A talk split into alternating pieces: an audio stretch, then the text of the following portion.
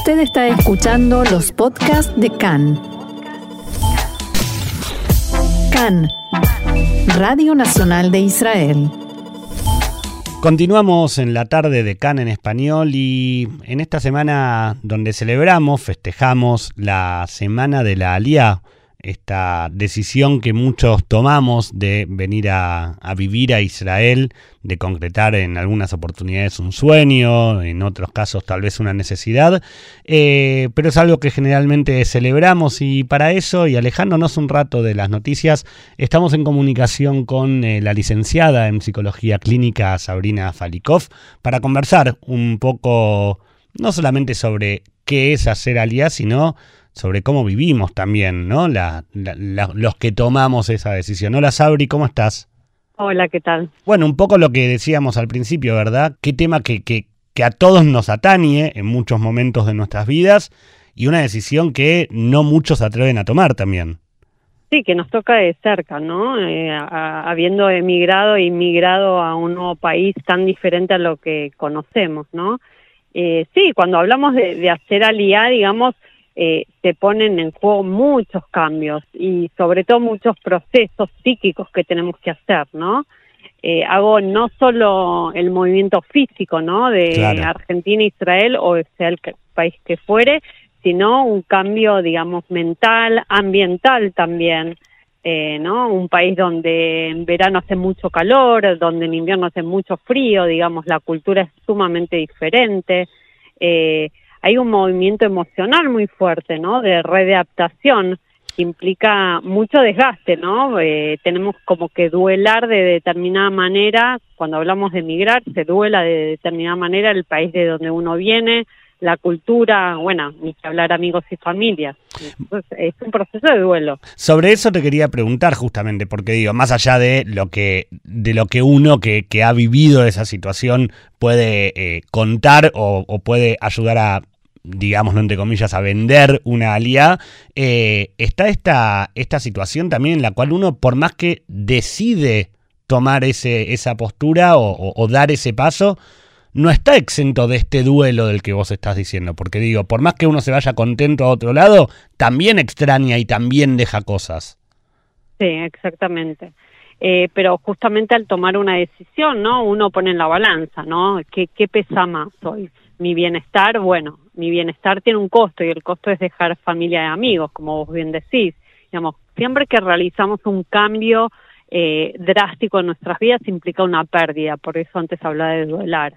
Eh, hay algo que estamos perdiendo. Cuando tenés dos opciones, hay algo que perdés en la opción. Eh, y es un proceso que también implica eh, duelar, digamos, las expectativas, porque uno llega, hay, mucha gente que llega con X expectativas y cuando las expectativas son muy altas y no se cumplen, uno se frustra. Entonces, también en el proceso de Alía implica un rever las expectativas. Un renegociar conmigo mismo qué estoy esperando en este país, ¿no?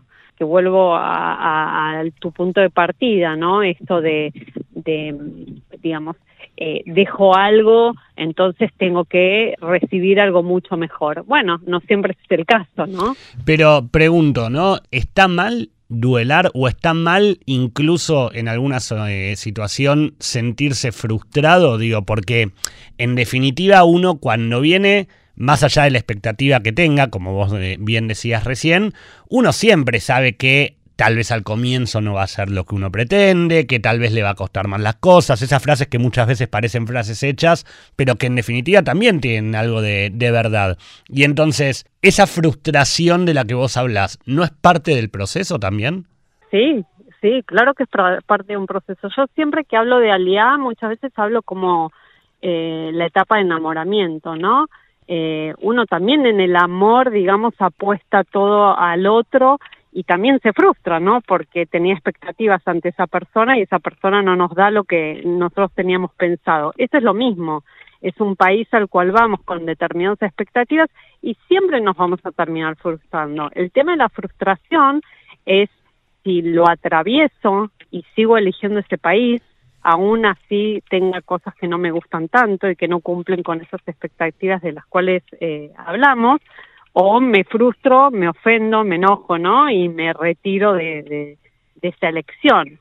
Ahí está el tema. La frustración siempre va a estar. Bueno, pero de alguna manera eso ya eh, excede tal vez a la LIA y es, pienso yo, parte de, la postura que uno tome ante la vida y... Tal cual. ¿No? entre cada momento que uno tiene que elegir y también elige si vivir enojado o vivir feliz y pasar lo mejor posible cada situación dura.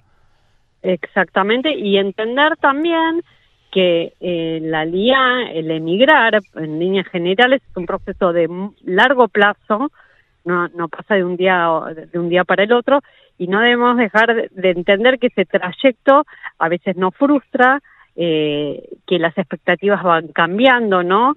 Y que traen diferentes, digamos, eh, formas de ver esta em-, emigración, ¿no? Al principio somos los nuevos y después ya no, pasamos a ser parte, ¿no? Y estamos ubicados desde otro lugar como Olim.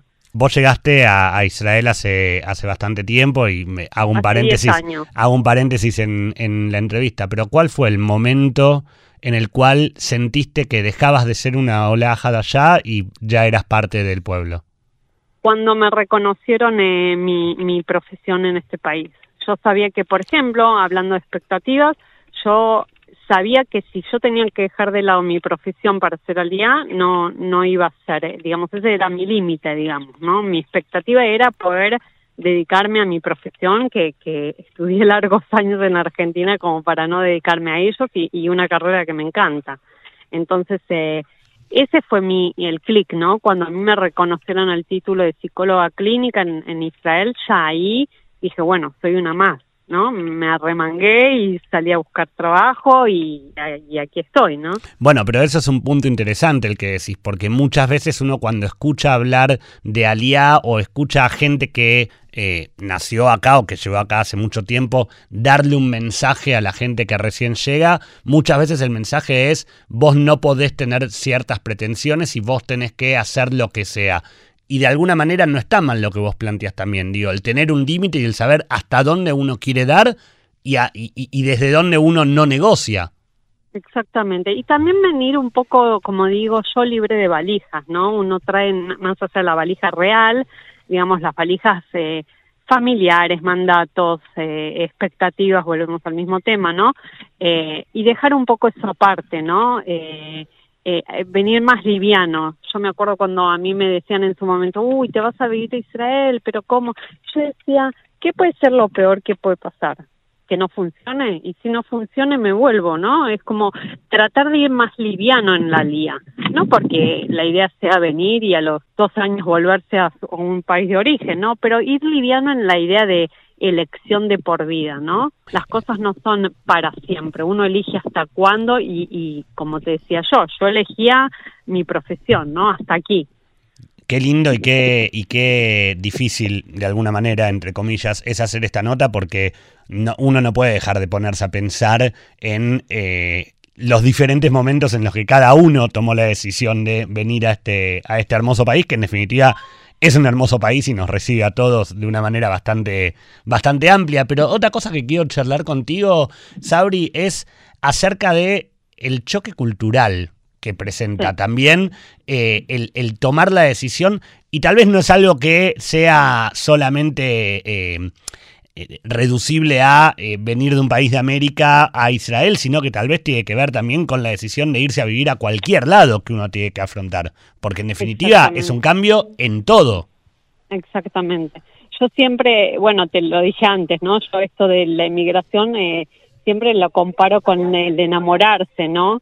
al principio está la, la etapa de excitación, ¿no? De, wow, venimos algo nuevo, ¿no? Llenos de ilusiones y de sueños, eh, está todo el high, ¿no? Como en una relación, ¿no? Al principio es todo lo lindo, ¿no? Uno está como eh, enamorado eh, 24-24 todo el tiempo de, de, digamos, esta nueva idea, este nuevo proyecto.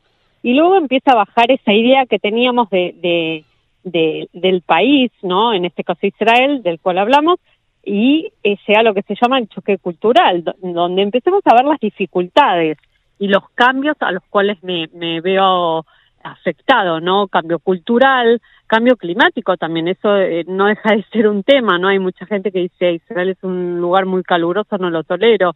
Eh, bueno, Cambio alimenticio también. exacto, muy bien, cambio alimenticio. Bueno, la segunda fase sería ese, ¿no? Es el choque, justamente el cambio que empiezo a, a, sentir no solo físicamente, sino emocionalmente en el país al cual llego. Eh, y en donde se pone en lado también nuestra, nuestra identidad, ¿no? Es como decíamos antes, eh, el que llega siendo un abogado y de repente se tiene que remangar y, trabajar en algo totalmente diferente, por ejemplo. Cuando hice Alía me decía todo el mundo, tenés que golpear puertas, no es como en Argentina, ¿no? Y es literal que hay que ir, insistir, y son cosas que uno tiene que aprender y que las puede tomar o no. Esa sería una, una segunda instancia, ¿no? Este choque cultural. Y la tercera es la regresión, ¿no? Es idealizar lo que dejamos, ¿no? Eh, nuevamente, si, si, si lo comparamos con lo que es el amor, digamos, idealizar al ex, ¿no? Eh, ¿Cómo dejé... Todo tiempo pasado fue mejor. Exactamente, tal cual. Entonces empezamos a idealizar, en nuestro caso Argentina, uy, no, dejé a mis padres, dejé a mis amigos, no sé, mi barrio, eh, etcétera, etcétera. Y después tiene que ver con la aceptación, que ese paso no todos lo toman, ¿no? Porque como decíamos anteriormente, cuando se da la regresión, mucha gente se vuelve y mucha gente dice esto no es para mí eh, y no pasa esa etapa de frustración de la cual hablamos.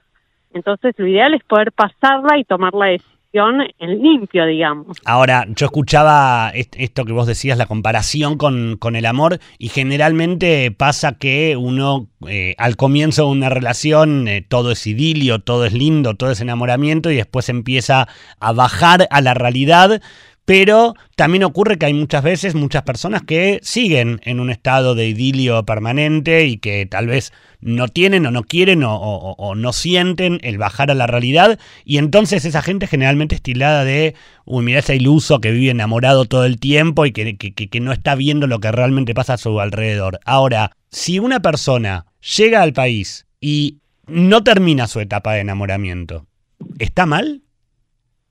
No, no está mal, claro que no está. No, no, no está mal. Eh, una cosa es ser una persona ilusa, digamos, y no, como vos decís, ¿no? Y, digamos, eh, no ver lo real, porque eso es una negación más que una ilusión, digamos. Eso es negar la realidad. También, como decíamos, en una pareja es lo mismo, ¿no?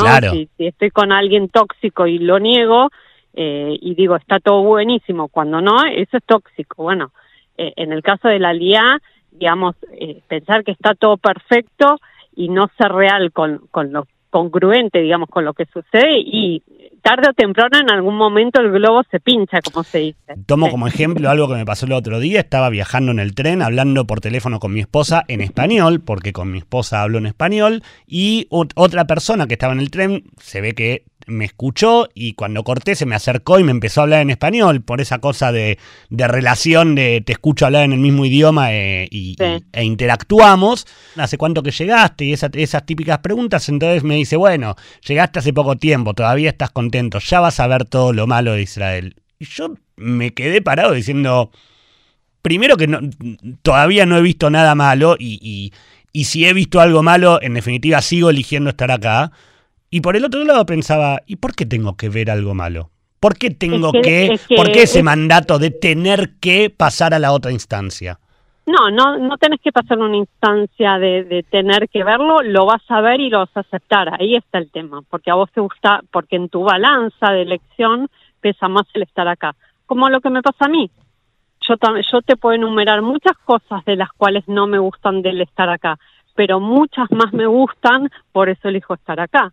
Y eso, eso es lo que te decía antes, eso es eh, pisar firme, digamos, verlo real, ser, ser congruente con las circunstancias. Eh, negar la realidad y negar que hay dificultad eh, tampoco está bueno. Eh, pero no se trata de negar, como vos decís, ¿no? De tu enojo, ¿no? No, no, ¿Por qué tengo que ver lo malo? Claro. Lo vas a ver y seguramente lo aceptes porque te encanta estar acá. Como tampoco debería tener nada de malo aquella persona que pasado un tiempo, justamente cuando vos hablas de la, de la regresión, decide eh, ponerse en el, en el plano de esto no es para mí y decido volver. Exacto. Yo lo que siempre digo y a mi consultorio llegan muchos pacientes Olim Hadashim, muchísimos, es que hay que atravesar esa parte, que es la más difícil. Y una vez que la atravesás, hay que tomar la decisión, pero hay que atravesarla.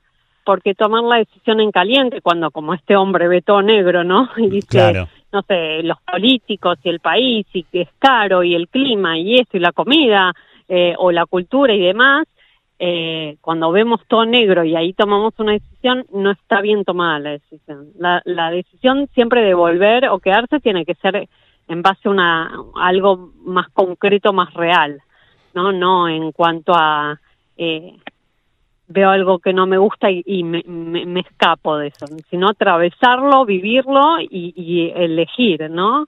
Con todo lo malo que tiene este país, como todo lo malo que tiene otro país, ¿no? Argentina, Sí, cualquier, país, del mundo y todo lo bueno que también tiene, ¿no? Exacto, uno pone en la balanza.